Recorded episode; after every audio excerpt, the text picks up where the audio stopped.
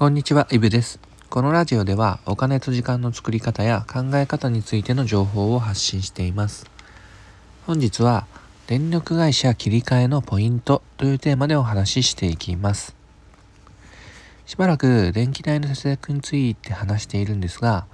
まあ、もうこれで8回目とかですかね。まあ、正直話したいことが多すぎて、まあ、どうも長くなってしまってるんですけども、まあ、音声で伝えるのってやっぱり難しいなーって、まあ、日々実感しています。で興味がある方は電気代についてひたすら語っているので、まあ、遡って聞いてみてください。少し話がそれましたが、早速本題に入っていきます。でまず前提として、電気代っていうのは、もちろん節電なんかをすれば、多少は安くできるんですけども、まあ、その前にぜひやってほしいことがあって、それが電力会社の乗り換えです。で、ご存知の方も多いかもしれませんが、4年くらい前から電力の自由化ってのが始まっていて、まあ、僕ら一般家庭の電力会社っていうのは自由に選べるようになっています。とはいえ、実際に切り替えたよって家庭は、ま、だまだ多いとは言えない状況です。これ、電力会社をただ変えるだけで、まあ、今までと同じように電気を使っていても年間の電気代っていうのが、まあ、それこそ数千円から数万円変わってくるので、まあ、正直やらない理由がないんですね。とはいえ、中には電気料金が高くなってしまうケースなんかもあるので、正しい知識を身につけることは、まあ、必須なわけなんですけど、そのための基礎知識っていうのを過去の放送で、まあ、長々と説明してきたんですが、まあそこそこ長いので、まあ今回はざっくりとポイントのまとめと、まあ実際に電力会社を切り替える前に知っておいてほしい注意点なんかをお伝えできればなと思ってます。で、まずは先ほども言いましたが、今の時代っていうのは電力会社を自由に選べます。まずはここをしっかり押さえておいてください。電力会社っていうのは選ぶのが普通なんだってのを知ってください。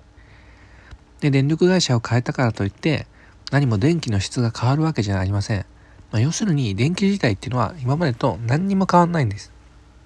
で、電力会社を変更すれば、ほとんどの場合、今より、ま安くなります。要は、おそらく、まあ、今契約してるのって多分東京電力だとか、関西電力だとか、まあ、そういった地方の電力会社だと思うんですけど、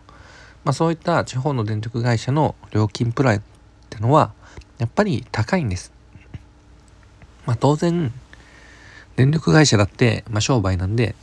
うちの電気料金は高いですよなんて、まあ、教えてくれるはずありませんから、まあ、皆さん知らず知らずのうちに高い電気代を払い続けているっていうわけです。まあ、どうですかね？電力会社を見直そうっていう理由がなんとなくわかりますかね？で、この電力会社って、まあ、思ったよりも簡単に変更できるんです。で、ネットからの申し込みで、まあ、それこそもう10分、15分もあれば終わってしまうくらい簡単なんです。まあ、それこそ結婚とか出産して、まあ、家族が増えたタイミングだとか、まあ、ライフスタイルが何かしら変わった時なんてのは、もう定期的に電力会社を見直す、そんくらいな感覚でいいんです。まあ、これ冗談抜きで、スマホの機種変更をしようかなぐらいの感覚で、電力会社はもう今は見直すべきなんです。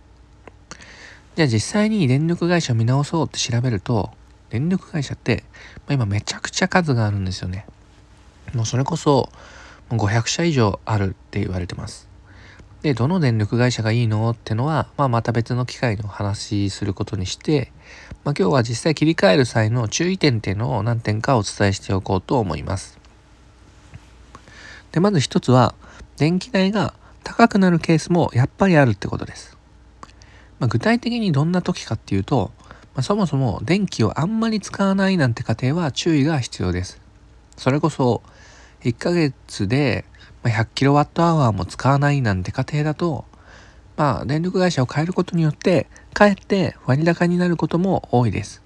ただ、それでもしっかり電力会社を調べて比較して選んであげれば安くすることもできるんですが、ネットで調べたら有名そうだったとかで変えてしまうと高く高くなったりしますから、まあ、自分でしっかり比較できるようにするのが理想です。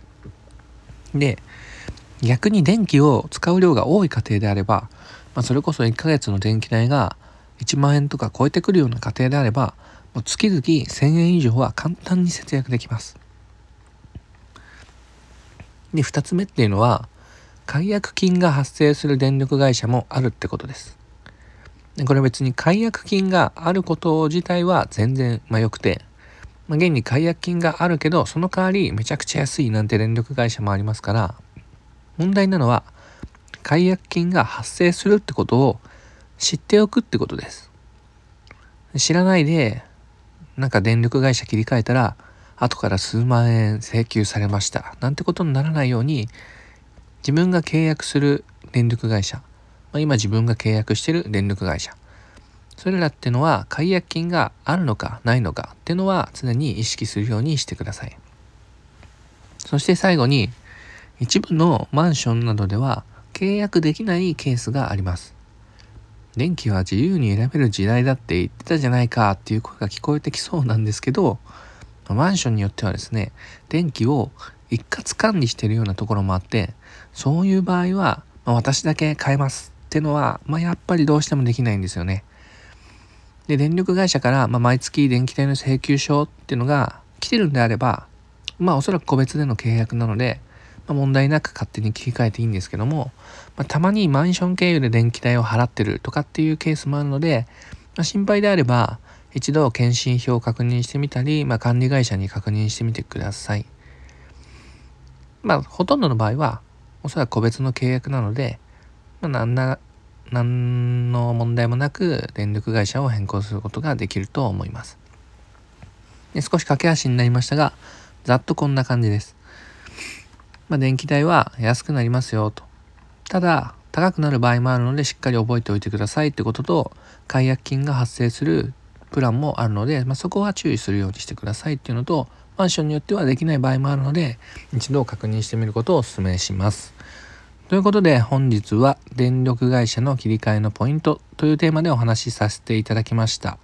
次回からは具体的にどうやって電力会社を見直していくのかってとこに踏み込んでいこうと思います。それでは良い一日をお金と時間の作り方のイブでした。